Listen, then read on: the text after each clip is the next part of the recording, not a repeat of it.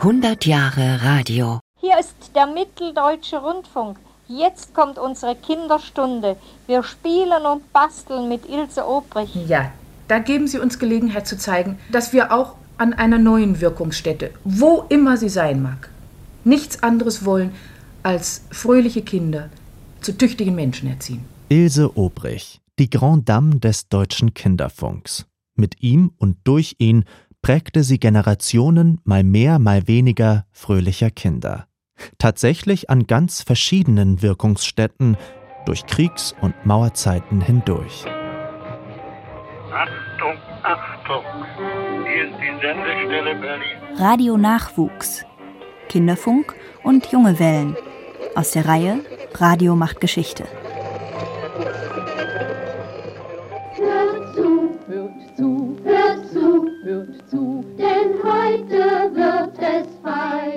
Begonnen hat Ilse Obrich ab 1928 bei der MIRAG, der Mitteldeutschen Rundfunk AG in Leipzig. Obrich ist Mitte 20 und das Radio noch selbst in seinen Kinderschuhen. Kinderfunk begreifen schon die frühen Programmmacher als Teil ihres Bildungsauftrags. Ich hatte gehört, dass schon im Rahmen der literarischen Abteilung eine Art Märchentante da war und das war auch wohl bei den meisten anderen Sendern. Da war auch so ein Funkheinzelmann und da habe ich mir Kinder zusammengesucht und naja, dann haben wir uns vors Mikrofon gestellt oder gesetzt und dann ging's los. Ich weiß, in der ersten Sendung habe ich einen Drachen gebaut. Anfangs geht alles live über den Sender. Das neue Medium ist Herausforderung und Chance zugleich. Man hatte jetzt die Möglichkeit, alle, fast alle Kinder einzubeziehen. Allerdings, es ist doch eine unerhörte Verantwortung, Kinder anzusprechen, die man nicht sieht. Ich weiß ja gar nicht, wie es ankommt. Ich weiß gar nicht, was hat das Kind vorher erlebt. Kinderfunk gibt es auch nach 1933, nach der politischen Gleichschaltung des Rundfunks durch die Nazis. Ilse Obrich darf ihre beliebte Sendung Familie Fröhlich weiterführen. Später allerdings dringt der Krieg auch in die vermeintlich heile Funkfamilienwelt ein. Aber damit wir uns zum Schluss auch ganz richtig verstehen, da singen wir euch nun noch unser Lied vor, das sich Familie Fröhlich für euch Soldaten an der Front ausgedacht hat. Lieber Soldat, für uns stehst du auf Posten, fern bist du von Heimatort. Hier ist der Mitteldeutsche Rundfunksender Leipzig mit den Nach Krieg und Kapitulation, zwischen Zerstörung und Wiederaufbau wird schon bald wieder für Kinder gesendet. Im Juni 1946 in Leipzig. Liebe Jungen und Mädel, von heute an könnt ihr jeden Tag über den Leipziger Rundfunk eine Sendung hören, die nur für euch allein bestimmt ist. Wir wollen für euch spielen und singen, wollen euch Geschichten und Märchen erzählen und euch viel Neues und Wissenswertes aus der ganzen Welt berichten. Programmatisch wird angeknüpft an die Zeit der Weimarer Republik. Neben Erzählungen und Hörspielen gibt es bald Sendungen über das Leben anderswo, Märchen und Spielstunden und immer wieder Kasperletheater. Kinder, seid ihr alle da? Ja, ja, Leise, leise, schreit nicht so. Nur Bastelsendungen sind da und dort anfangs nicht im Programm, wegen Materialknappheit. An gute Nachtgeschichten mangelt es dagegen nicht. Im DDR-Radio geht 1956 zum ersten Mal eine spätere TV-Legende ihrem bald täglichen Job nach. Ja, liebe Kinder, ich komme aus dem Märchenland und jeder von euch kennt mich. Ich bin der Sandmann und jeden Abend besuche ich euch an euren Bettchen und schaue nach, ob ihr gut schlaft und ob ihr auch einen schönen Traum träumt. Onkel Tobias! Hm? Onkel Tobias! Das ist der Onkel Tobias vom Rias ist da. Was wird der wohl heute uns bringen? Onkel Tobias vom Rias, Tante Jo beim Hessischen Rundfunk oder Onkel Eduard vom NDR. Diese Radioverwandten werden in den 1950er und 60ern für viele Kinder zur prägenden Radioerfahrung. Der Hörfunk sendet ja zunächst fast konkurrenzlos. Viele der unter 14-Jährigen lauschen täglich Kindersendungen. Aber was war denn jetzt das? Ich bin der Pumuckel und, und ich klebe an deinem dummen Topf. Der Pumuckel Unverkennbar. 1962 taucht er hier zum ersten Mal in der Werkstatt von Meister Eder auf. Die Hörspielserie wird zum Dauerbrenner beim Bayerischen Rundfunk. Warum? Die Pumuckl-Erfinderin Alice Kaut. Das Kind stellt doch selber viel an. Und immer sind die Erwachsenen die Tugendhaften. Und wenn ich nun eine Figur zeige, die alle Untugenden hat, die ein Kind nur haben kann, dann fühlt das Kind da sehr mit und ist entlastet. Ich bin kein Tugend, sondern ein Kobold, verstehst du?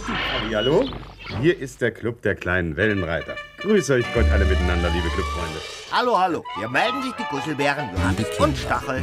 Liebe Kinder. Kinder, seid ihr alle da? Liebe Jung und Mädel im Übersee. Hallo, ihr Kinder, hört mich an. Ich bin es, der Funkheinzelmann. Und jetzt das Betttopfall. Liebe Kinder, jetzt kommt eure Sendung. Im Laufe der Jahrzehnte wächst das Angebot. Die Redaktionen werden größer, ebenso die Zahl der tierischen Freunde im Kinderradio. Ob Ohrenbär, Bärenbude, Kakadu oder Panther und Co. Spielst du mit, Opa? Nein, ich weiß was Besseres. Es ist doch 14 Uhr. Wer hat an der Uhr Was ist denn heute bei Findis los? Im DDR-Radio kommen Familie Findig, Kinderradio Knirpsenstadt und das Butzemann-Haus. Aber früh schon auch Sendungen für Pioniere, die für den Aufbau des Sozialismus mobilisieren wollen. Seid bereit. Ein Grund für Ilse Obrich, die Kinderradiomacherin der ersten Stunde, vom DDR-Radio in den Westen zu wechseln. Erst zum RIAS, dann zum SFB. Kindersendungen im Radio gibt es fast von Anfang an. Neuen Formen von Jugend- und Populärkultur aber stehen die Verantwortlichen lange skeptisch gegenüber. Die Folge? Anfang der 1960er Jahre finden sich immer weniger Jugendliche im Radio wieder. Bis ich so 14, 15 war, hat mich Rundfunk überhaupt nicht interessiert. Das lag, glaube ich, am damaligen Programm. Es war altbacken und langweilig und davon gab es lange keine Ausnahmen. Erinnert sich der spätere Moderator Hermann Stümpert. Doch dann ein Erweckungserlebnis auf der Radioskala. Das war das damals auch noch ganz junge Radio Luxemburg, wo zum Beispiel ein gerade volljähriger Frank Elsner mit einigen Kollegen eine ganz erfrischende, fröhliche und spontane Alltagssprache in den bis dahin so heiligen Äther gebracht hatte mit der Luxemburger Funkkantine. Und dazu gibt es Beatmusik, die bis dahin die meisten anderen Sender in Deutschland, West wie Ost, links liegen lassen. Aber das ändert sich Mitte der 60er Jahre ganz langsam. Hier ist der Saarländische Rundfunk mit dem ersten Programm Europawelle Saar. Junge Leute heute. Europawelle Saar. Weniger Wort, mehr Musik, so das Konzept. Und mehr Kommerz, fürchten die Kritiker. Die ARD droht dem saarländischen Rundfunk gar mit Ausschluss. Nützt nichts. Der neue Sender wird binnen Kürze ein Riesenerfolg. Hörerfragen, prominente Antworten. Es ist soweit, die ersten Fragen unserer Hörer liegen vor. Wollen wir versuchen, die Verbindung mit Bonn zu bekommen. Herr Wehner, sind Sie bereit, die Fragen unserer Hörer zu beantworten? Zukunftsmusik ist das, was da über die Europawelle tönt. Vor allem hinsichtlich der wachsenden Konkurrenz auf der Mattscheibe. So erklärt in einer Hörerdiskussion Intendant Dr. May. Der Hörfunk ist dann dem Fernsehen konkurrenzfähig, wenn er sich der akustischen Fragen besonders annimmt, siehe Musik, wenn er dort seinen Schwerpunkt anlegt, wo er schneller ist, siehe Information. Und äh, die dritte Voraussetzung, dass er eine größere Möglichkeit hat, sich mit dem Hörer unmittelbar in Verbindung zu setzen, weil hier keine Kameras benötigt werden, sondern nur das Telefon, dieser unmittelbare Kontakt des Dialogs zwischen Hörer und dem Programmgestalter ist einer der Vorzüge des Hörfunks und deswegen glaube ich, dass er eine Zukunft hat. Hallo Sven, Musik und Information für junge Hörer. Doch vor allem ist es sicher die Musik, die junge Hörer für die Europawelle begeistert. Und hier ist der neue Spitzenreiter der 65. Hallo Sven Hitparade, Dave D. Dozy, Bicky McIntitch mit Save Me. Radio Luxemburg und Europawelle. Beide über Mittel- oder Kurzwelle auch im Osten zu empfangen. Auch dort, in der DDR, bewegt sich was. 1964 wird Jugendstudio DT64 geboren. Mit einigem Aufwand und für DDR-Verhältnisse ungewohnter Spontanität, geplant eigentlich als kurzzeitige Servicewelle für das Deutschlandtreffen der staatlichen Jugendorganisation der FDJ. Hallo junge Leute, hier ist der DT64, ihr seid auf der goldrichtigen Welle. Wir haben einfach angefangen, drauf loszusenden, weil es war ein Bedürfnis da, von diesem Treffen in der Stadt zu berichten und vor allen Dingen aber auch, dass wir eben für die jungen Leute in der Stadt da waren. Sie haben das gemerkt, sie haben uns überall gehört. Kofferradios waren unheimlich in. Vieles live, die Reportagen, die Moderationen, ohne zuvor abgenickte Manuskripte. Dazu ein viel genutztes Hörerservice-Telefon und vergleichsweise flotte Musik. Zum ersten Mal im DDR-Radio die Beatles. Kalle Neumann, DT64-Moderator der ersten Stunde, hatte einen Bekannten bekniet, ihm verbotenerweise die Single aus dem Westen mitzubringen. Dann haben wir die na, umgehobelt, wie man so schön sagt, und haben die gesendet. Und ab dann begann eigentlich schon eine andere und nicht schlechtere Musikpolitik bei DT64, aber eine Kleinigkeit später. DT64 funkt nach dem Erfolg beim Deutschlandtreffen weiter mit täglicher Sendezeit und auch Westplatten. Allerdings regt sich in den frühen Tagen des Jugendfunks auch heftige Kritik. Im Westen beschweren sich Hörer über die Musik, der Spiegel wittert eine zunehmende Amerikanisierung des Hörfunks. Ganz ähnlich klingen in der DDR die Vorwürfe der SED-Oberen, erweitert allerdings um die ideologische Note. Über eine lange Zeit hat DT64 in seinem Musikprogramm einseitig die Beatmusik propagiert. Dabei wurde übersehen, dass der Gegner diese Art Musik ausnutzt, um durch die Übersteigerung der Bitrhythmen Jugendliche zu Exzessen aufzuputschen.